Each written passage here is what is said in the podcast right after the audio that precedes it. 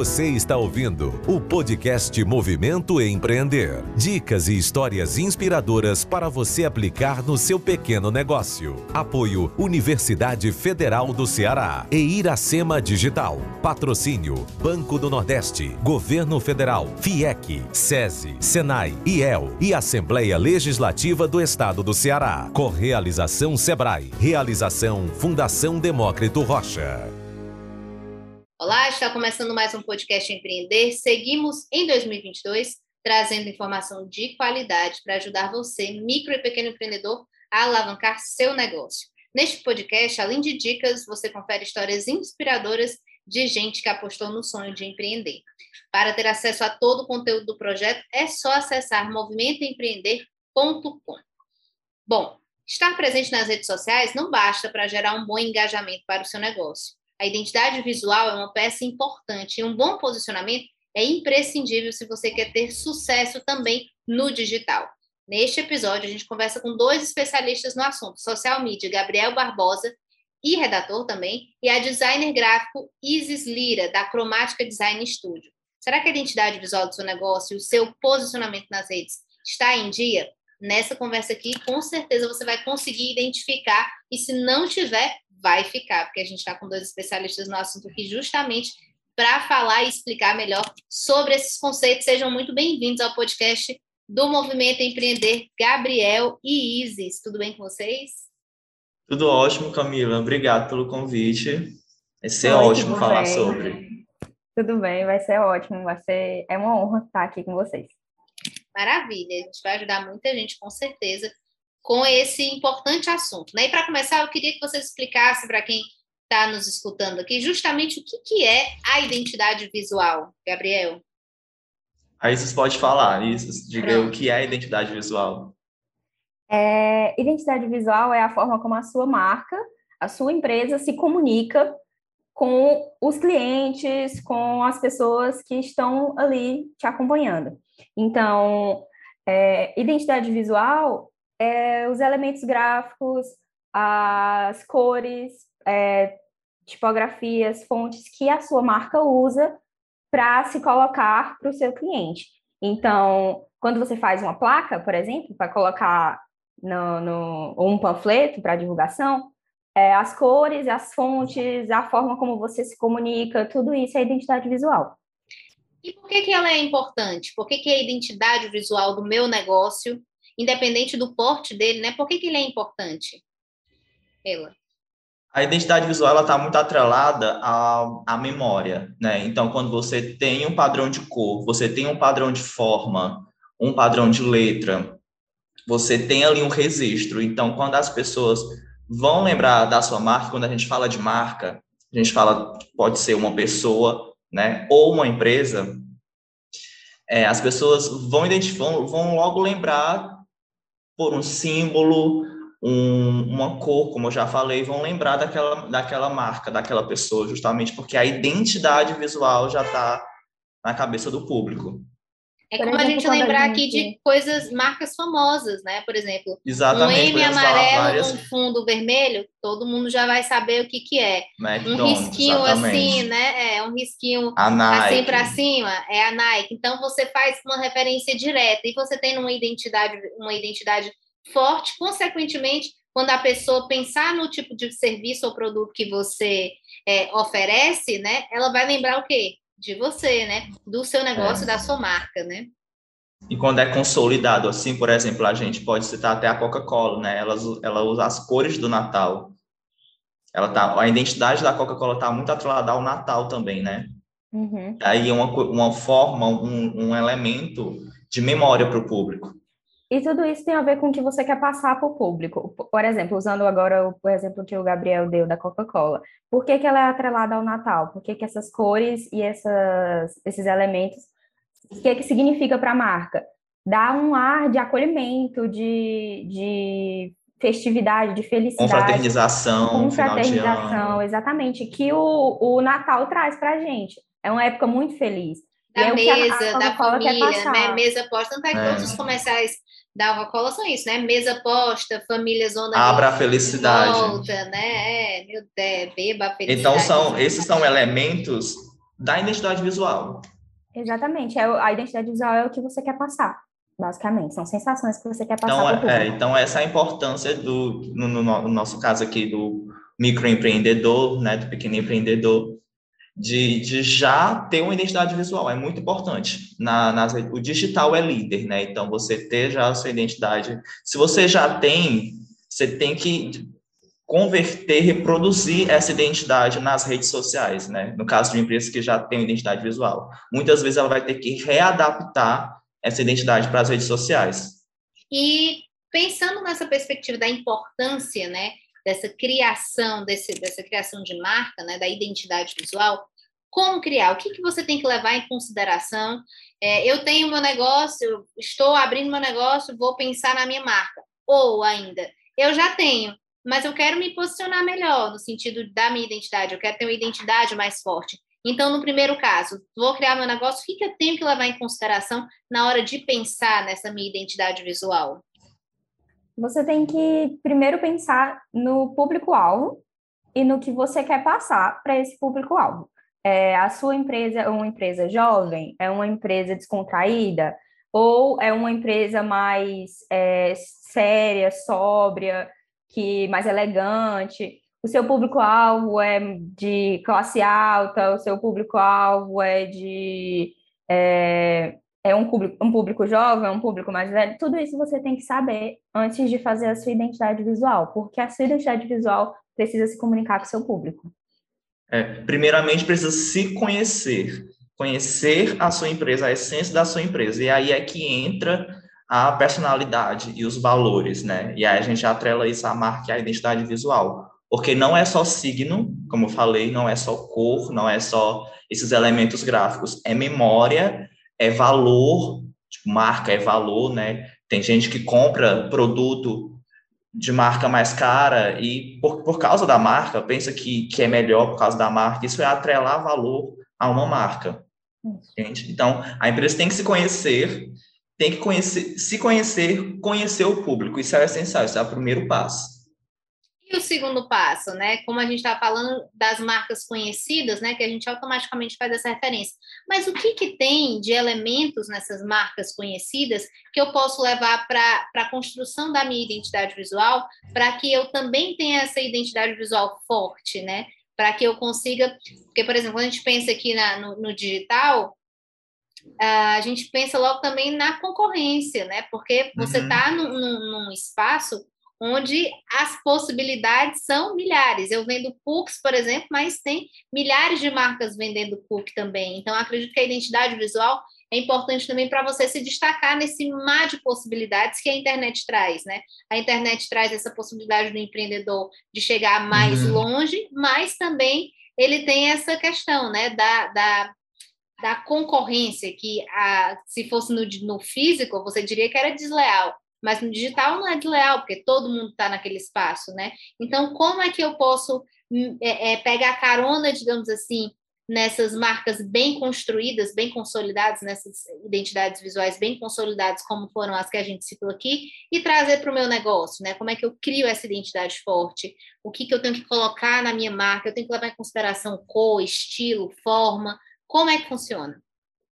É, primeiro de tudo, você tem que conhecer a sua concorrência, né? Então, por exemplo, é, o Nubank, ele, quando foi criar a identidade visual dele, eles levaram em conta o público-alvo deles, que é um público jovem, né, digital. Segundo, é, que os concorrentes deles, o que eles queriam passar, e terceiro, o que os concorrentes deles faziam, que eram os bancos tradicionais que era burocracia, que era difícil. Então, tudo que eles queriam era simplificar a vida do usuário. É, quando eles foram fazer a identidade visual deles, eles tiveram que pensar em tudo isso.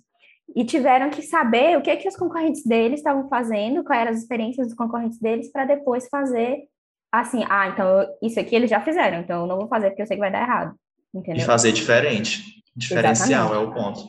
Exatamente. Você tem que estudar o mercado e ver o que é que você, o que é que é melhor para o seu negócio.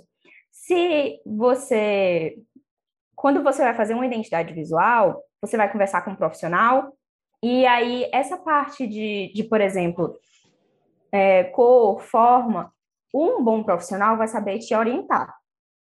Então, cada forma, tipo assim, um quadrado, uma bola, se eu colocar na sua, na sua identidade visual, na identidade visual da sua empresa, vai dar um sentimento diferente para o cliente quando ele olhar.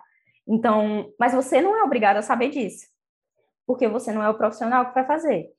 Mas o profissional que vai fazer vai te orientar como essas coisas vão, o que, que sensações essas coisas vão provocar no teu cliente. Então, se você quiser uma marca mais elegante e sóbria, é, se você pode usar a cor azul, porque a cor azul é uma cor muito séria, muito dependendo do tom, né? Mas é, se for um azul tipo marinho, é uma cor muito séria, é uma cor muito elegante, que passa é, é um, um conservadorismo, uma tradição. Então é uma coisa mais não é tão, tão jovem e, e, e é, usado. Entendeu? Tudo isso você tem que, que ter em mente quando você vai fazer, quando o profissional vai fazer a sua identidade visual e o que você quer passar para o cliente. O que, que essas cores comunicam, né? Porque, por exemplo, a gente vai pensar aqui, como tu estava falando, né, da sobriedade do azul, o vermelho comunica outra coisa. Eu lembro de um conceito quando a gente estava estudando na, na faculdade de comunicação, né, que a publicidade durante muito tempo se utilizou do vermelho e do amarelo, por exemplo, na, na questão da, da alimentação, né, que teoricamente essas, essas cores traziam é, é uma, uma, uma, fome, né? Uma ideia de fome, de meu Deus, preciso comer, preciso. Tanto é que milhares de marcas sempre utilizaram. O próprio McDonald's uhum. até hoje usa esse conceito, né? Que é o amarelo e vermelho, que teoricamente remete à fome, né? Mas qual a importância das cores nessa identidade visual e de você conseguir passar através delas o que você está querendo comunicar? Como funciona essa sistemática? Na verdade, é, o, o, croma, o, espectro cromático, né, que tem todas as cores e, e as diversas combinações de cores, cada cor é, traz um, um, uma sensação para o ser humano. Isso é científico, né? Isso é psicológico também, é um processo cognitivo. Como a Isis falou, o azul traz uma ideia de sobriedade, o vermelho traz uma ideia, o vermelho é a cor mais intensa, o círculo cromático, então ele sempre vai ser a sensação ápice, um, é fome, é alerta, é desejo. O branco traz aquela tranquilidade, e as, é nem sempre tranquilidade, né? O branco, às vezes, é, é aquele. Como é que eu posso eu. falar esses? É, aquilo dali.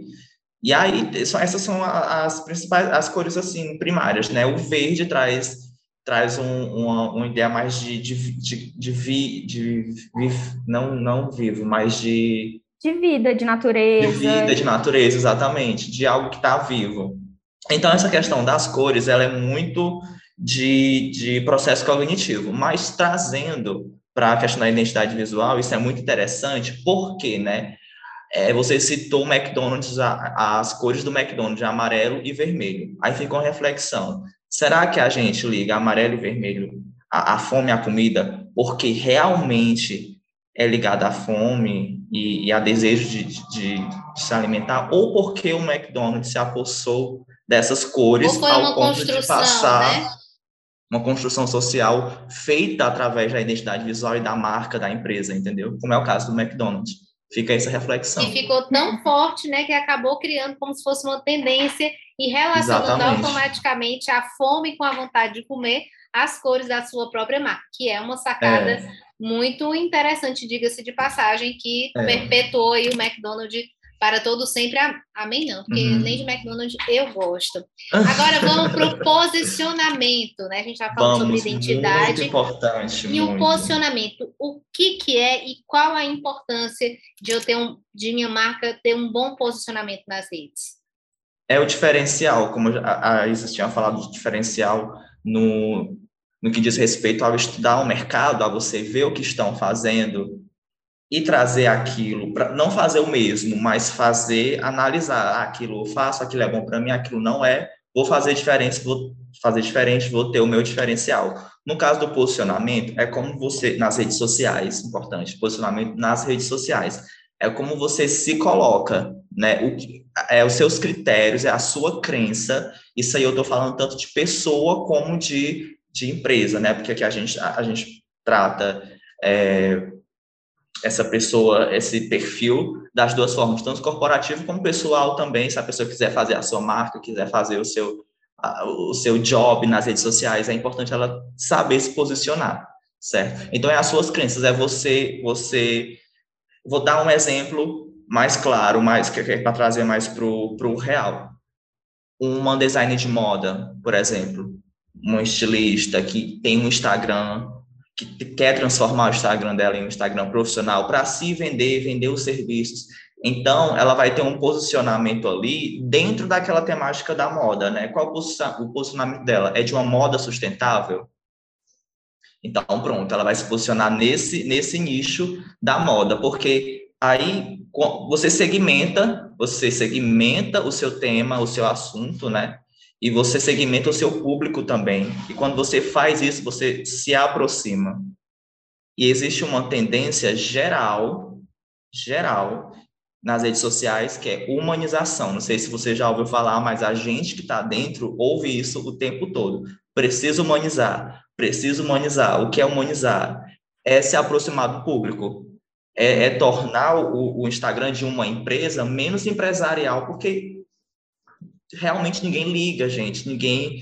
É, é isso, isso distancia o público. Tudo que é empresarial nas redes sociais quando é mostrado de uma forma não humanizada, de uma forma muito robotizada, né, distancia. Então, quando você aquele velho clichê, quando você grava um vídeo, mostra a sua cara, mostra os bastidores da sua empresa, ou quando você é um, um, um, um digital influencer que mostra a sua vida, que leva as pessoas para conhecer seu cotidiano, pega assim o celular, faz vários stories, isso é humanizar, isso é aproximar, é um posicionamento seu. Assim como é um posicionamento seu, você não humanizar sua, o seu perfil, o que é ruim, né? É, o posicionamento é uma geração de conexão, né, com o hum. público. É uma estratégia para você aproximar o público da sua marca. Então, é, como o Gabriel estava falando agora de humanização, a humanização é um conceito que vem do marketing fora do digital, né? O marketing antigo, o antigo marketing, entre aspas. Mas, enfim, é, que a gente traz para o digital. Antes a gente falava de humanização, uma, uma, coisa de, tipo assim, tratar bem o, o cliente, de uma forma que ele se sinta acolhido pela marca. Mas agora não é só isso. A gente está falando, quando fala de, de marketing digital, a gente está falando também de fazer o, a sua marca se conectar com o público, o público se conectar com a sua marca. Então, quando você mostra aí que, digamos que você não queira mostrar a cara, né? Tem muitas pessoas que não querem fazer stories, que não querem mostrar é, a sua vida. Então, digamos que uma opção seja mostrar a equipe da, da sua empresa. Eu tenho uma empresa de, de transporte, de, enfim, é, de transportadora, pronto. Vou mostrar aqui os bastidores da, da, da, transportadora carregando o caminhão, aí eu converso com a, com a equipe, pergunto o que, é que eles estão fazendo, enfim, é, isso é humanizar, porque tem uma pessoa ali que está é, falando com outra pessoa, não é uma imagem com parada, com textos falando com uma pessoa, entendeu? O, o usuário, ele não vai parar para ler esse texto, mas ele vai parar para ouvir essa pessoa. E isso é humanizar. Só um, um, ponto importante, porque assim, às vezes a gente se, se apega a formatos, né? Como é que eu vou, me, eu vou humanizar a minha marca, o meu perfil? Eu vou mostrar o meu rosto, eu vou gravar vídeos. Realmente é uma metodologia que funciona, né? Se você mostrar mais rosto, você mostrar, fazer vídeos, stories, algo menos editado, menos confeccionado. Mas a humanização também se dá pela forma que você conversa com o público nas redes sociais, pelo posicionamento, né? Não só gravando o vídeo mostrando a sua cara, mas conversando é, enquanto persona, sabe? Enquanto pessoa. Você está falando de pessoa para pessoa, não de a uma Netflix empresa. Netflix é um bom exemplo. A Netflix é um bom exemplo. A, própria cromática, a gente pensou nela em uma marca humanizada, né? Ela fala por si, ela age como se fosse uma pessoa e não como se fosse uma empresa, entendeu? também tem essa forma de se posicionar, não é só gravando vídeo mostrando a cara. é trazer o conceito de humanização para o perfil, basicamente. Muito bacana. A gente está quase finalizando aqui o nosso episódio, então eu queria que, você, que a gente terminasse com dicas, né?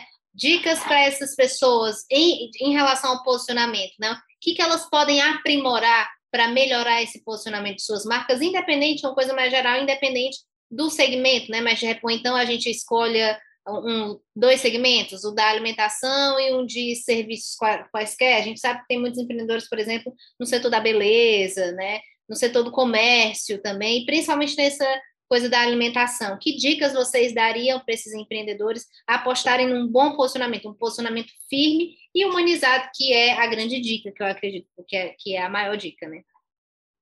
É, eu acho que uma, a dica mais importante aqui é criação de conteúdo. Você, a empresa tem que focar em criar conteúdo humanizado para o perfil da empresa.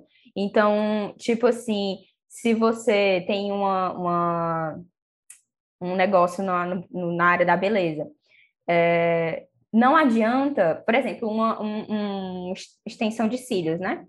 É, não adianta ficar só postando foto, vitrine da, do, dos cílios das, das clientes.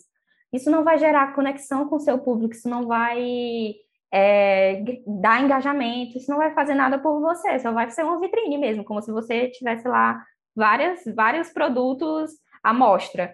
É, o, a criação de conteúdo é justamente a gente gerar essa conexão. Então, fazer, em vez de postar várias fotos de clientes, postar é, como cuidar do seu cílio em casa, é, o que fazer e o que não fazer. Então, criar essa conexão e essa, esse engajamento com o público diretamente. Não só vender o seu produto, né? Porque a ideia das redes sociais é uhum. você trazer outras coisas que agreguem para além de venda, né?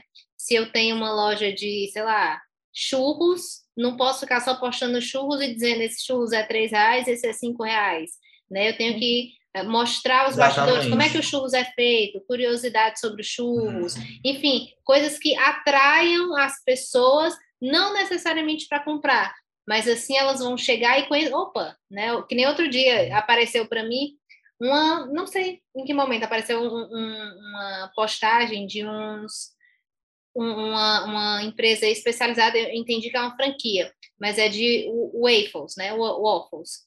E aí eu nem sou fã de waffles, mas tipo, era uma coisa assim bonita que eu disse, ah, eu fui olhar, eu entrei, não fui atrás, eu não estava procurando comer waffle, né? Eu fui só, fui, enfim, apareceu lá, eu fui olhar e passei a seguir, porque eu disse, hum, em algum momento eu vou querer isso aqui. Não estava procurando, porém apareceu e aí a pessoa estava mostrando o processo de, de assar, né, do, do waffle. Eu achei interessante, cliquei, acabei entrando no, no, no perfil da pessoa e acabei seguindo. Comprei uhum. o waffle ainda? Não, mas pretendo. É.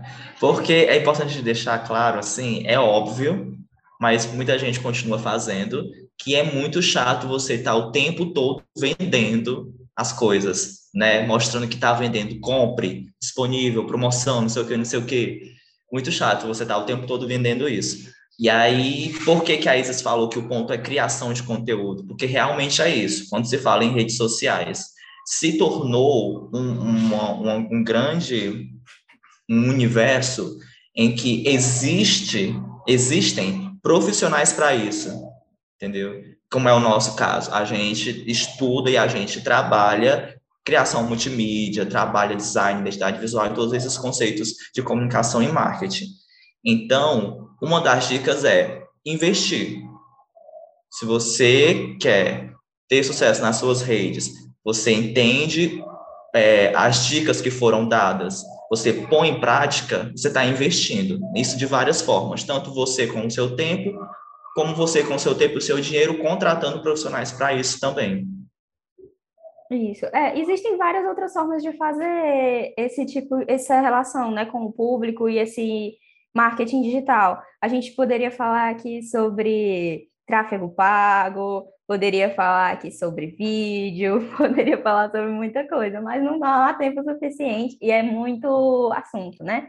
Então, é, eu acho que a, o maior ponto aqui é criação de conteúdo humanizado, criação de conteúdo que fale com o seu cliente, que, que diga assim, olha, eu te vejo, eu te eu me identifico com você e então por isso que você se identifica comigo, venha comprar de mim, porque eu sou uma marca legal, entendeu? Lembre Muito de mim, bom. lembre pelo meu posicionamento, pela a minha identidade visual, essa coisa que você vai, a, o produto vai vir na, na mente, né? O serviço ou o produto.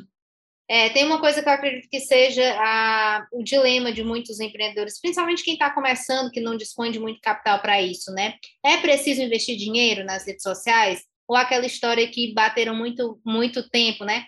Ah, descubra como ganhar dinheiro na internet de graça, né? Existe esse almoço grátis na internet? Sim ou não? É importante separar ali um capitalzinho para investir num anúncio pago, enfim, injetar dinheiro nas redes para que ela realmente funcione? é preciso sim pegar aquele capitalzinho se você quer ter investimento, porque se você quer, quer ter um crescimento nas, nas redes, porque assim como qualquer outro setor da sua vida, você vai ter que investir. Setor da sua empresa, do, profissional, você vai ter que investir. E aí, seja diretamente ou indiretamente, né, esse investimento em relação a capital, seja é, pra, patrocinando posts, isso é muito simples de ser feito, né, as próprias ferramentas mostram isso como fazer, ou seja, contratando pessoas realmente para gerenciar suas redes e para fazer essa criação de conteúdo. É, é um investimento, né, que, que vai dar retorno. É, o tráfego pago é, é, essencial, mas ele você tem que saber a hora certa de fazer. Não é toda hora. E isso é um assunto para um próximo podcast, né? A gente falar só sobre tráfego pago. Prometo que vou Com trazer certeza. esse assunto aqui em outro episódio. Eu queria agradecer muitíssimo Gabriel e Isis aqui pela contribuição. Tenho certeza que vai trazer luz aí para muita gente. Lembrando que depois a gente vai falar sobre tráfego pago. Obrigada, gente. Obrigado, obrigado. Obrigada. E lembra de seguir a gente, arroba cromática nas redes sociais. A gente está sempre compartilhando ideias dicas, sobre comunicação. Muito importante. Dicas. Arroba, como que é o arroba? Cromática com CH. C-H-R-O-M-A-T-I-C-A. Cromática, só Pronto. tem ela. Então, para mais dicas, sigam arroba cromática. Obrigada, gente. Isso. Até o próximo episódio. Obrigado, Camila. Obrigada a vocês. É. Lembrando que o podcast, que o Movimento Empreender tem muito mais conteúdo para você. Acesse movimentoempreender.com e nos acompanhe por lá. Até o próximo episódio. Tchau!